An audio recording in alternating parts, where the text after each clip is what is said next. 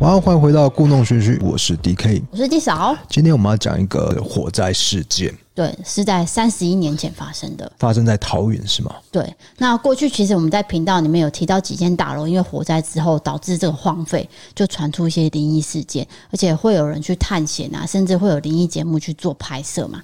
那我们在去年其实有做过一个案件，是新北市综合保龄球馆，它在大火之后拆除，然后事隔多年呢，建商就重新改建成住宅大楼，那投资报酬率也很高，也很多人去住。就代表说，其实有很多人不会去介意这个凶宅跟兄弟。今天要跟大家讨论的也是一栋商业大楼，它在桃园。那当年是因为一场大火之后，造成二十八名的民众离世了。那案发之前，它没有拆除的时候，有很多很多的灵异传闻，甚至呢，有人经过之后都会打冷战。这栋大楼还在吗？我今天就讲给你听。在一九九零年一月二十七号，礼拜六，这天呢是大年初一，整条街道呢充满着过年气氛。那晚上，桃园市区的华国戏院大楼聚集了相当多人。晚上七点半左右呢，有人就有发现说地下室冒出了火苗，接着就火势越来越大。到晚上七点四十五分，消防队员就接获线报之后，就立刻出动了五十六部消防车，还有警义消三百名人员前往抢救。但是整栋大楼都是密闭建造的，所以火势竟然延烧到隔天早上六点多才完全被扑灭。等于是快烧了十二个小时之久。那消防队员呢，就有使用运梯车到四楼去救出了二十四人。那由于火势当时是人在闷烧的状态，所以消防员没有办法进入这个火场监视，是不是还有其他人员伤亡？而他们是一边打破建材救火，然后同时用运梯车救人。好，那最后警方就清理现场，发现共有二十八具的身体，那多半是在三楼华国戏院的观众。那导致多人离世的原因呢，就是在大楼逃生通道全部都被锁住了，其中有十九人是躲在四楼厕所窒息而离世的。就以前没有人概念说这个逃生门地方不能放东西，他们就是因为这样子。而且他们怕的是什么？就是我后门没有锁住的话，会有人从后门进来，就是逃票啊，或是占那个小便宜，所以他们把门全部都封住。可是也因为封住，所以很多人没办法逃生。呃，必须跟大家讲这个观念，就是说这是很久以前的事情，所以大家没有那个观念，就不晓得。还有消防法那时候可能也没有立得很清楚了。对，这些法律都是一件一件事情，最后累积成这样子的，对，就是意外发生之后，大家再来检视啊、检检讨讨。啊，就是说啊，这个法规立得更完善。所以反正就是说，当时就是不知道说那个逃生门就是不能够去给它封住，应该是说他们知道他们一样违法。然后好，另外呢，就财务估计损失至少超过一亿元。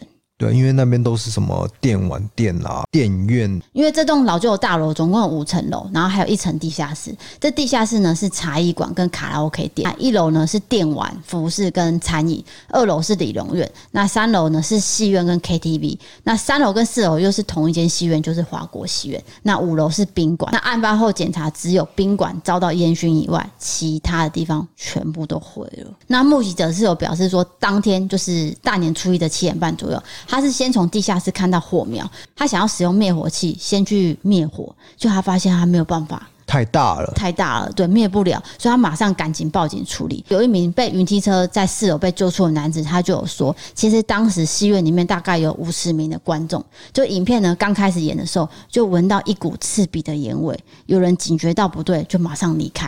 那大家就发现说，哎、怎么有人离开？就跟着走嘛。就这时候戏院也冒出火苗，大家就一起往外面冲。可是戏院这时候是一片漆黑的，大家就疯狂乱窜，然后尖叫。对，那就跟地狱一样。对，这状况是非常的乱，然后也没有人员去就是引引导导。就下楼之后呢，又发现铁门被封住，好，大家呢又往上跑。那跑到五楼之后，又发现没有地方跑，就是这个被揪出来了，他就只好往窗外爬。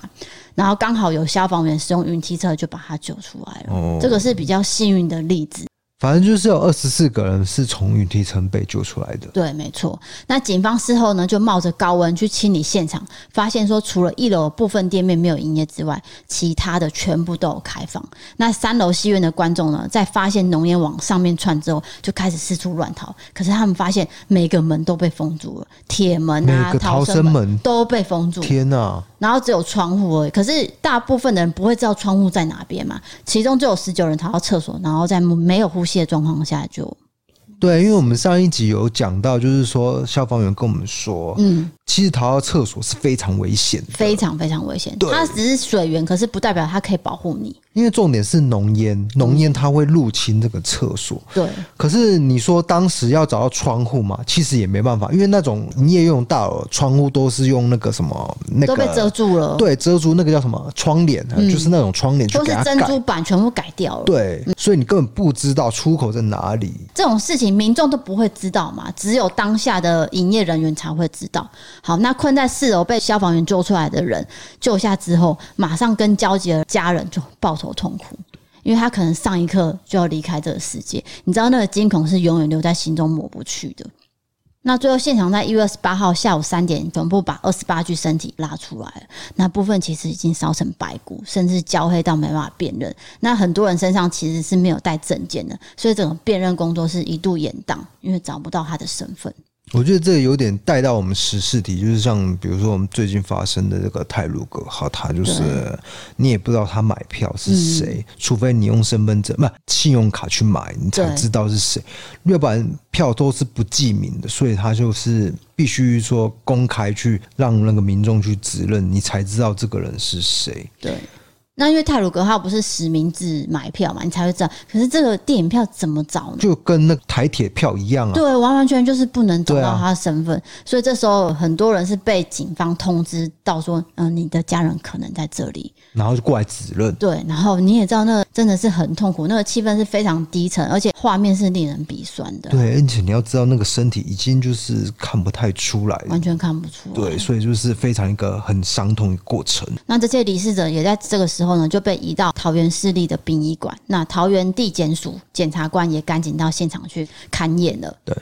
那时任桃园县长刘邦友和县警局长就到场了解状况，表示说相关单位一定要做好善后工作，而且要检讨这个事发的原因。当时是刘邦友啊是，刘邦友，哇，这么久以前的事情。三十一年前，对对，那如果大家可以去关注一下我们那个刘邦友事件，这是非常可怕的一个悬案。另外一件事情，这样好，那这件事情在事发勘验结果发现说，这栋综合大楼为什么会造成这么多人离世的状况，跟密闭式建筑的建构体，还有内部用易燃物做装潢有很大的关联性。对，第一个他逃生门被堵住，第二个就是你刚说的易燃性，它不是一开始就是说有有小火苗说要去灭，结果灭不掉，为什么呢？因为它那个是易燃性，砰，整个烧起来。因为大家其实都会为了省钱，用这种最便宜的隔间去做嘛，所以这种东西就是最容易烧起来、烧得最快的。还有业者就是违规使用了，你刚刚讲的那个逃生门完全不能动。对，那火苗其实是从地下室冒出来的，所以一楼没有人离世，可是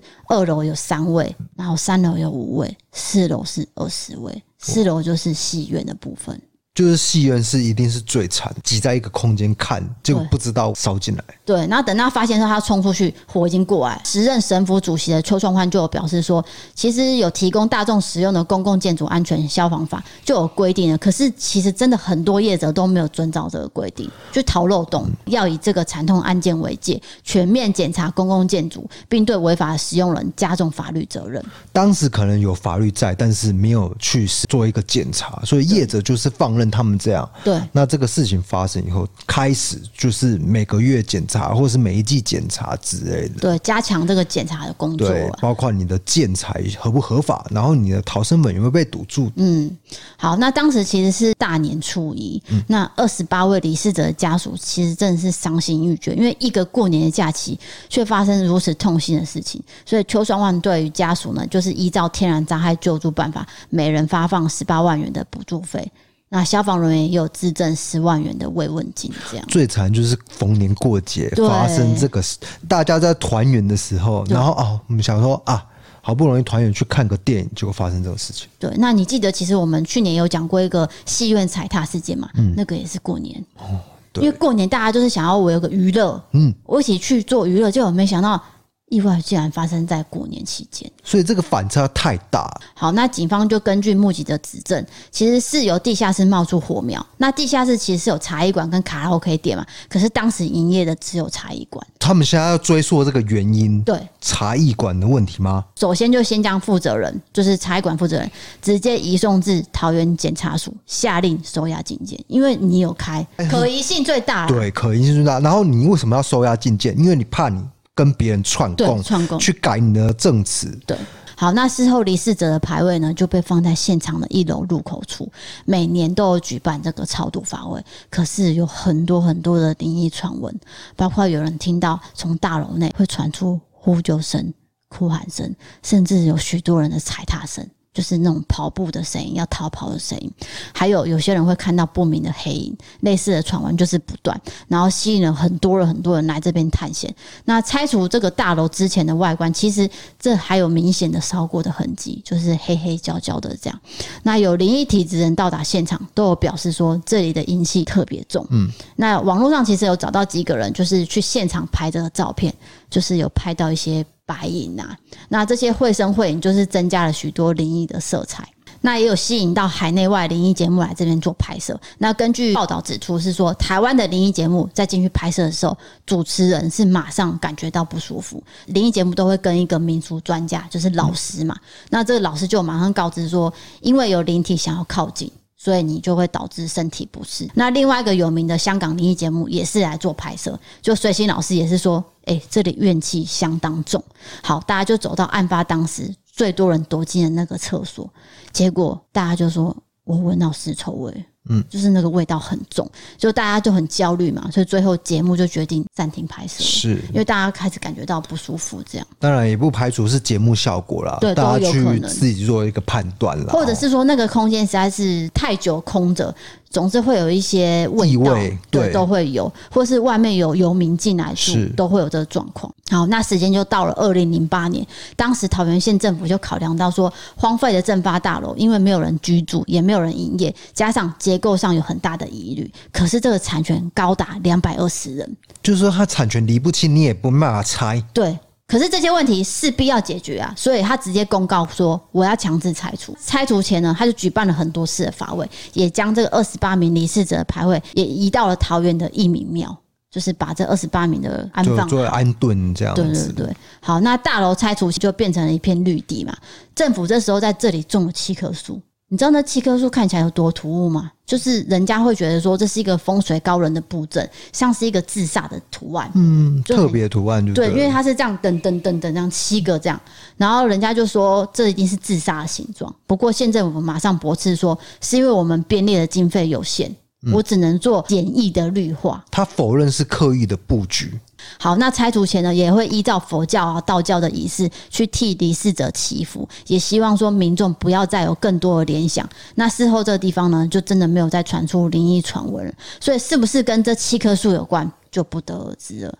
那个七棵树就是拆完以后变成空地以后再种七棵这样。对，就是哎、我们有一个讲法，就是说你这个东西拆完以后，我们要先养一阵子的地对，再做晒地，对晒一先下晒地。地，然后再去建然后晒地的过程，我们就先种七棵树，只是说这个七棵树的牌的形状，就是会让人家有一些联想。好，那灵异情节大家就当参考。其实就像我们之前有提到，重大意外在眼前的时候，其实有很多人都会日有所思，夜有所梦。你对晚上就会梦到那些可怕的场景，或是你经过的时候就会有个阴影，说：“诶、里面有二十八个人在这边过世。对，包括你去参观这个，或者是去探险的这些人，因为你一直想到说、啊这个二十八个人，这二十八个人，所以当然你会呃见到一些不一样的东西”啦，对，就或者是是吸引过来那个频率有对到就会看到了。之类的，那大家自己去解读啦。嗯，就是灵异情节，大家要信的人就信，不各信自这解读对对对。是这栋大楼其实是位于桃园市的市中心。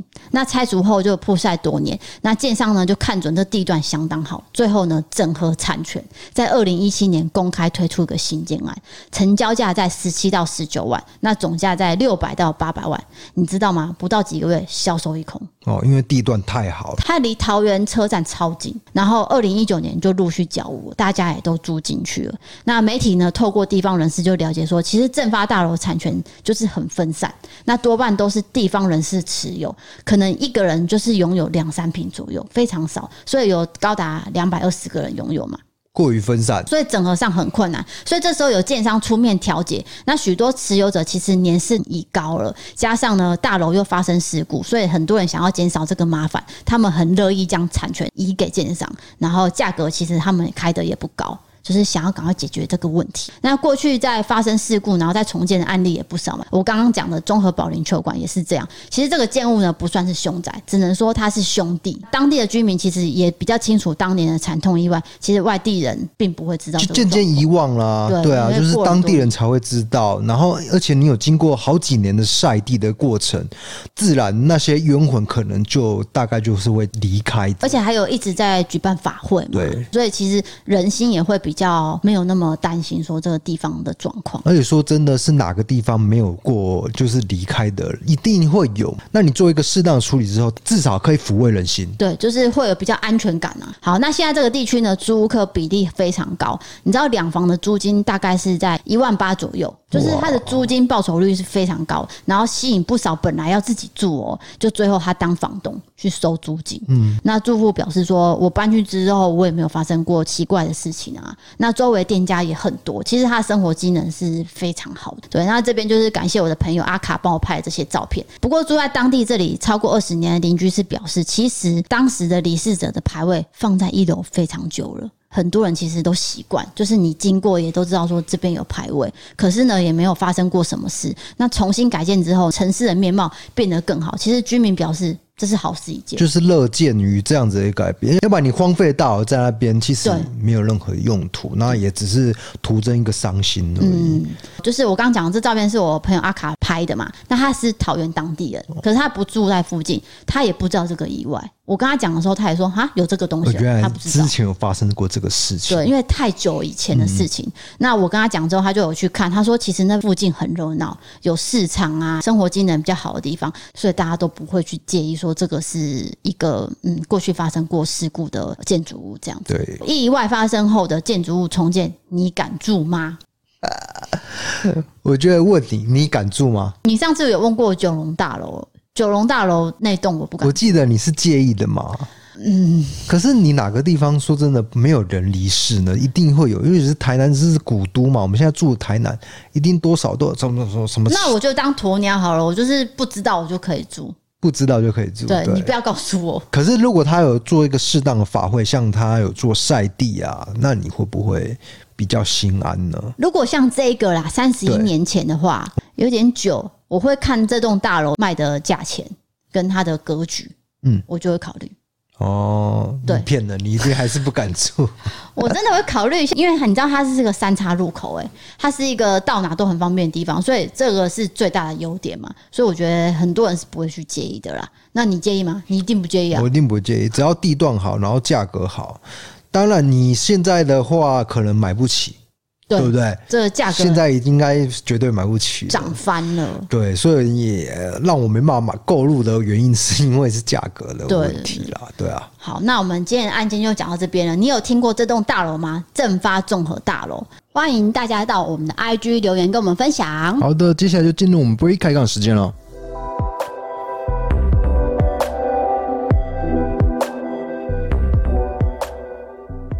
哦哦呃，他哦小，哦，呃呃，他小， 你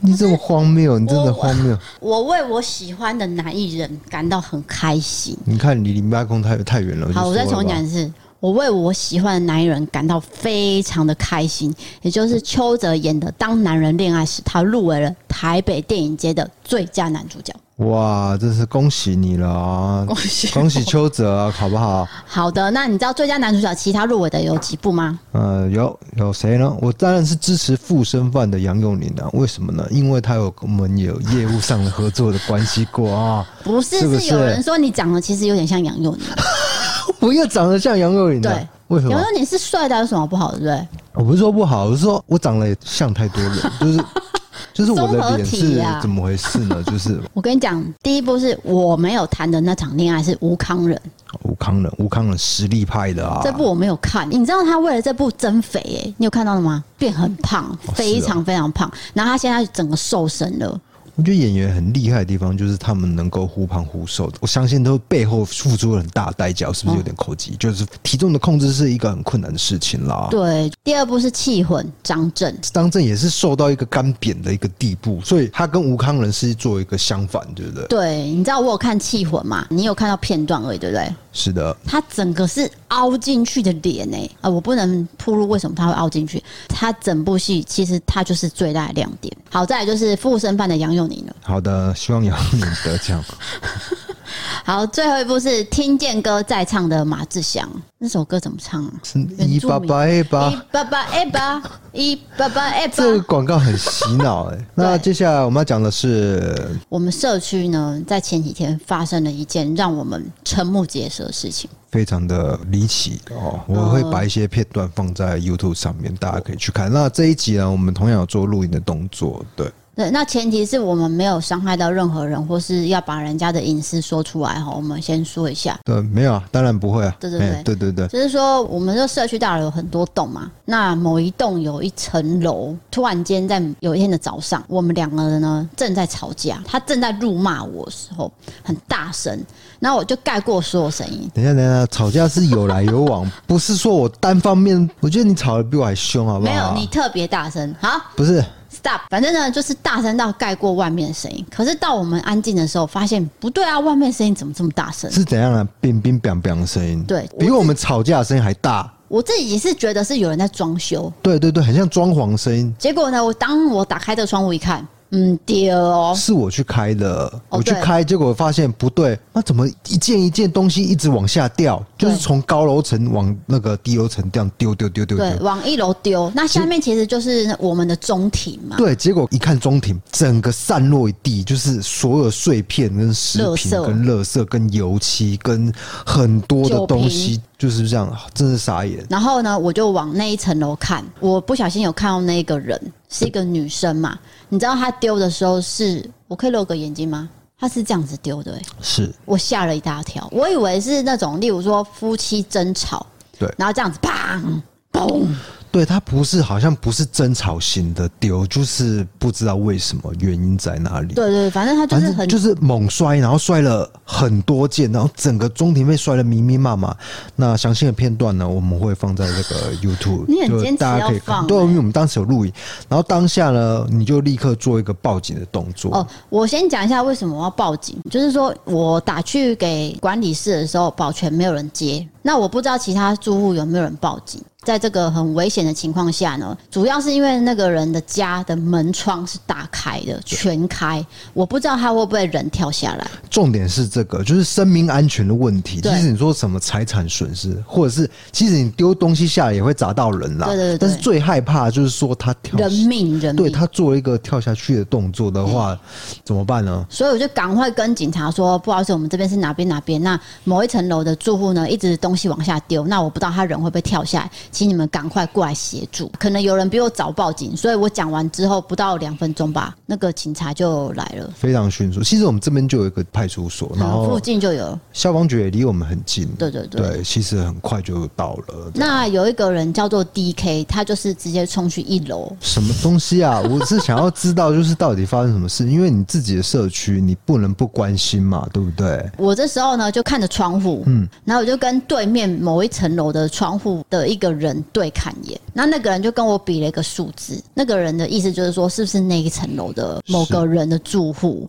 那我这时候就突然间想说，诶，他这样子比这个动作会不会是之前就有潜力了？对，要不然他怎么知道？然后，哦对哎、我讲一下，你可能讲的不够清楚，因为他发生的那个地方是同一栋层楼，对就是跟你对比数字那个人，所以等于是他不知道是哪一个楼发生的嗯嘛，他不晓得嘛，因为你是东西往下丢，是在你的楼上，所以你不晓得，你只会看不听到声音而你已。是对面栋才知道是发生了什么事，我们就是对面栋，所以我们才了解说啊，原来是那一个楼往下丢，他就立刻比出正确的楼层，他好像知道说那一层楼可能之前就有发生过类似的事情，这是我还们怎样猜测啦不晓得对，。然后总之呢，就消防队就来了嘛。是那我们这边的保全也上楼关心了。他他在警察来之前，还是有陆续丢了几包垃圾，例如是那个很像荔枝皮的东西，还有酒瓶。更详细的说明啊，就是它两面丢，前阳台还就丢一些花盆之类嗯的，还有油漆。然后这边有一个窗户，这一面我推测应该是连接厨房，所以他丢所有厨房的东西。我有看到米，然后酱油啦什么的，就是厨房类的东西全部都往下丢，这样对啊，那边是饭厅啊，非常的惊人。嗯，对我们那时候就猜测说是不是夫妻争吵嘛？对重点是这个。好，最后呢，他们上去之后下来，那这位仁兄呢哦你？对你说谁上去？你说消防员吧、哦，消防员上消防去员，，对，我们就看到消防员上去对这对样。对。然后等到下来的时候呢，这位仁兄他就有看到了，呃，那个人出来了，是你自己形容。就是一位女性被呃捆绑住，然后对推出来，但是她是呃翘 B B 这样，但我觉得有点好像精神不正常，我不不是很了解，就是经过这样到现在是一个谜团，到现在为什么她东西往下丢，我们都不晓得为什么啊。对对对，总之就是他已经当时有送医啊，是那现在有没有回来，我们当然是不知道啊，那个是个人隐私的问题。只是说，可能我们是推测说，他当时可能很激动，或者什么事情刺激到他，所以他东西往下丢的时候，他是面无表情的，是的，是直接这样吧。好的，接下来我们要聊的话题是哦，我接着要讲，就是当天晚上呢，可能因为他骂我大吵，再加上那不是天的我刺激，等一下什么骂你？嗯，你骂我啊、我我没有骂你，我们在吵架，所以我们是一来一往，不是说我单方面骂你。他先骂我，不是不是不是，等一下让观众会好奇说我们为什么事情吵架了？工作上的事情，对 p a r k e s 有关 p a r k e s 剪啊，辑就上的工作事啦，对。情，对对对啊，总之就是那天我们情绪可能都很激动嘛。对对，那你你比较激动了。你好好讲话，你再吵我爆你料哦、好，然后呢？然后睡觉呢，大概是凌晨四五点。我其实凌晨四五点的时候就会有一点醒来，结果我睡睡睡睡睡到一半呢，我就听到什么意思啊？这样，你再你再帮我调小声一点，就是这么大声。请不要对麦克风大吼好吗？ 什么意思啊？这样。然后我就想说，他小啊，什么意思？什么意思？然后我就看了一下你哈，不想管你，我就继续睡。是我想要了解的是说，你到底在吵什么？没有，就梦到说白天跟你吵架的情景，然后我以为还在吵，所以我就是这个重演吵架过程这样。我的潜意识，因为梦是潜意识嘛，对不对？那其实呃讲梦话也不是第一次了哦，我常常讲梦话，吵到地没有，你已上。经有一阵子没有讲了啦。对对对，自从服用安眠药以后，就比较不会讲梦话了。对但是这是比较稀有，可能白天那个情绪比较激动，就对晚上日有所思，夜有所梦因。为他之前就是有梦到灌篮嘛，然后直接敲我头啊，对，然后或者是这可能在直播讲过，那 p o d c a s 嗯哦对没有讲过。就是我有一次梦到我在灌篮，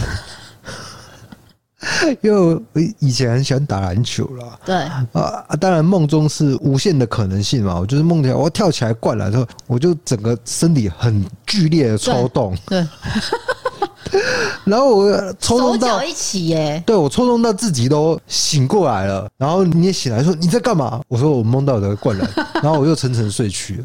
然后你隔一天才跟我讲说昨天有发生这我件就事一情，肚子火，因为通常我梦完然后醒来，这个记忆我都会忘记，因为我立刻我我立刻会睡着啦。对对反正对你把人家睡眠打断，然后你自己又睡得很深沉，我就是非常火。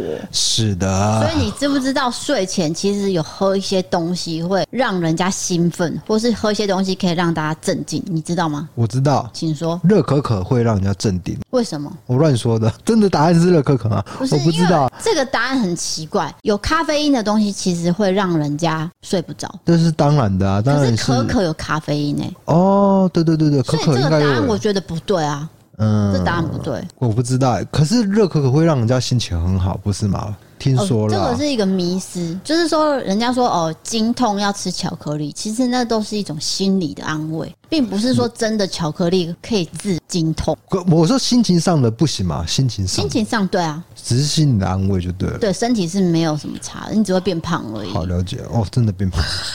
就变胖很多啊，所以我们现在在做一个计划，就是说到底呃几天我会瘦多少这样。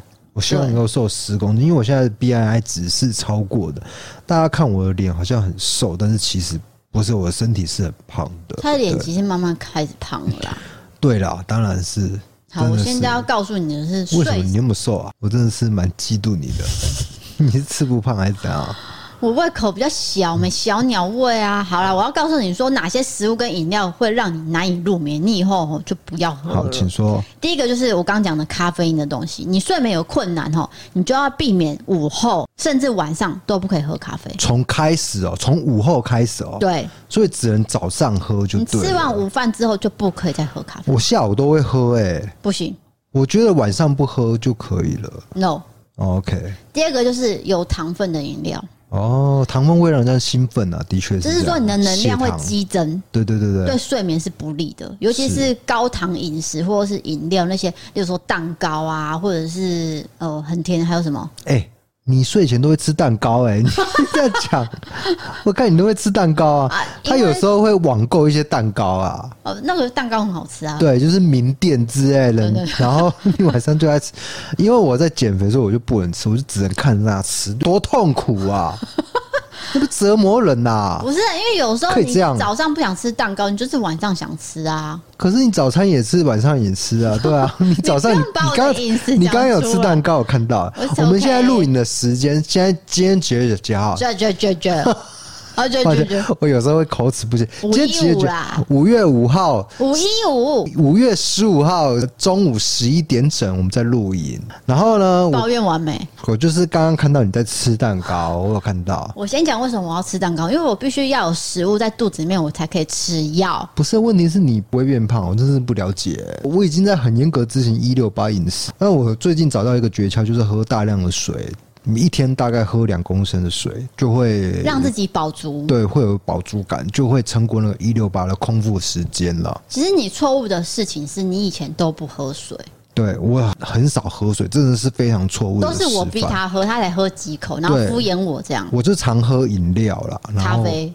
咖啡、啤酒、呃烈酒，对非常的不健康，大家呢要引以为戒，因对为这样对其对实就真的会变胖。真的会变胖。对尤其是酒精会让你的代谢就是对比较不好，还是怎样？你年轻的时候看不出来，我跟你讲，是三十岁以前真的是没有觉得，哎呀，应该没事啊，隔天起来就没事。我跟你讲，三十岁之后，直接直线往下掉，很可怕的。好，再一个食物叫做奶酪，奶酪，嗯，可你说奶酪可以，就是啊睡得比较好。不是是不行。我们现在聊的是不行的、很简单啊，，奶酪里面有糖类啊，这个这个、诶这个道理很简单啊，一样嘛。他是哦说奶酪里面有一种叫做酪胺的东西，会跟做梦有关。呃对然不后起，什么叫洛安呐、啊？呃，就是你也不知道。 洛梨的洛，然后氨基酸的氨。嗯好，如果你知道洛安是什 么，因为我们不太晓得洛安是什么。他的意思是说，酪胺会影响那个甲肾上腺素的分泌，哦那、你就会影响做梦嘛，你可能就会做一些噩梦还是怎么样的。啊，我不影响知道睡吃奶酪会做噩梦啊。好久我们没有在吃奶酪啦，所以就也不知道这个关联是什么。是那就是告诉各位这样。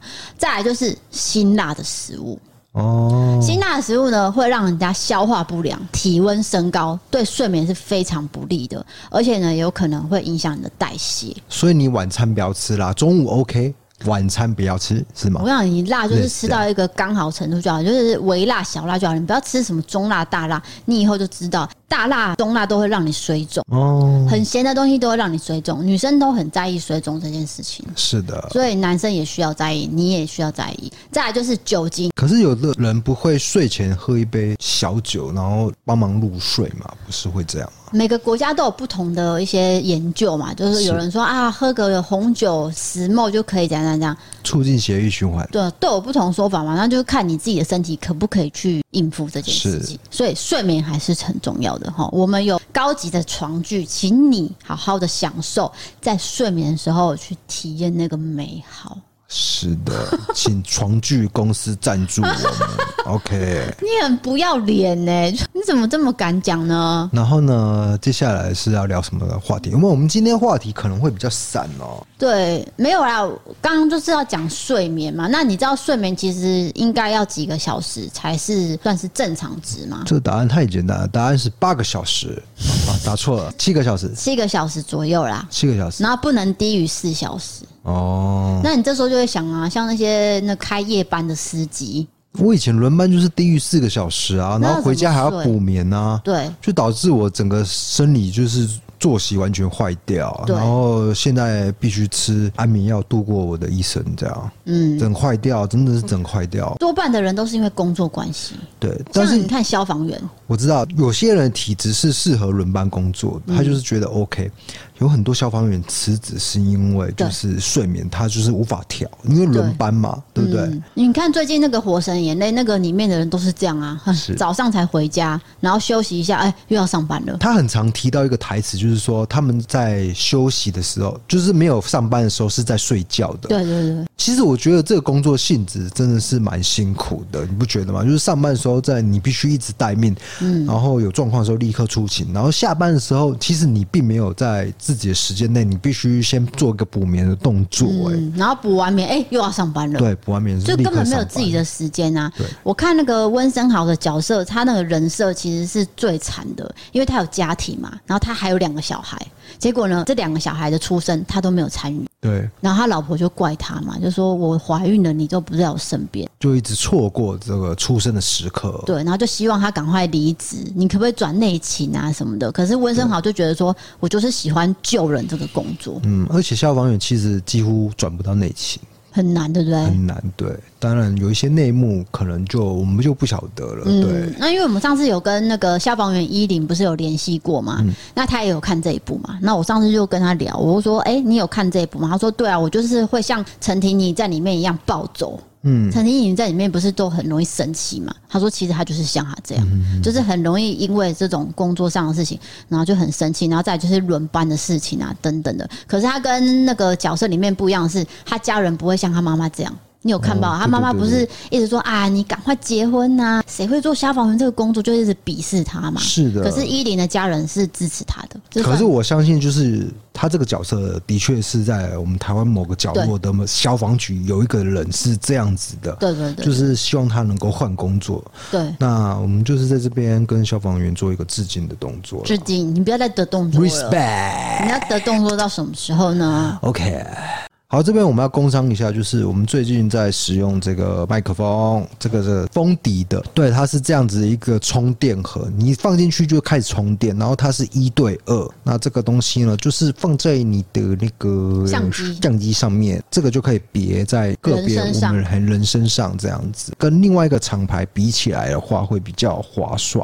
啦、第一个就是它有充电系统嘛，那第二个呢就是不好意思，有一些开的声音，开箱的声音哦，抱歉，它会有这个就是耳麦对耳不是耳麦啦就就是别在上面的。我跟你讲，另外一个厂牌你还要另外买，哦，另外花大概两千块买，它就直接全部附在里面，然后还比那个厂牌还便宜，至少我觉得音质上来说还蛮不错的。就对大家，如果你想要做这个比较 mini 的那种无线麦克风，你可以考虑封底的一对二厂牌，它的名称叫做 Brink 五百 Pro。那在这边也感谢这个风笛的代理商梁大哥赞助我们这一组，因为我们目前测试呢都是 OK 的，音质呢也很好，然后再加上有时候如果今天真的出外景的话，我们两个都可以别，就不会用说什么一个拿一个，一个拿一个我这们样。之前是买那那个大厂牌的一对一而对已，对对对就是另外一个人比较没办法讲到话这样。那要现在轮流对我们现在有一对二，可以同时两个人讲话了，对，那就是推荐给大家，如果大家有兴趣的话，是长这个样子。OK，那现在呢，大家还是避免出入这个人多拥挤的场所，而且要全程戴口罩。你知道，如果不戴口罩的话呢，可以罚三千元到一万五。还有再来就是停办室外五百人以上跟室内一百人以上的集会活动，大家都不要去哦，非常的危险。去 Uniqlo 也要自联自哦对啊，我们昨天有去 Uniqlo，买他的衣服，对对 对，我们直接讲 Uniqlo 出来了哦。可以啊啦。Uniqlo 你有看到吗？ Call me 啊，Uniqlo，你那啥嘞？连对， Uniqlo 进去都要跟我们登记名字，个 QR code 扫对，这样就回溯的时候你才能找到我们这样。像餐厅啊，然后这些比较多人的地方，全部都要十连制了。是的，我是觉得你去一个比较封闭的场所，就应该做好任何的措施。对对对，一定要保护好自己跟他人。好，那就是过去就算了，但是我们从现在开始呢，就是开始，尤其是非常的这个啊，这个边剪掉。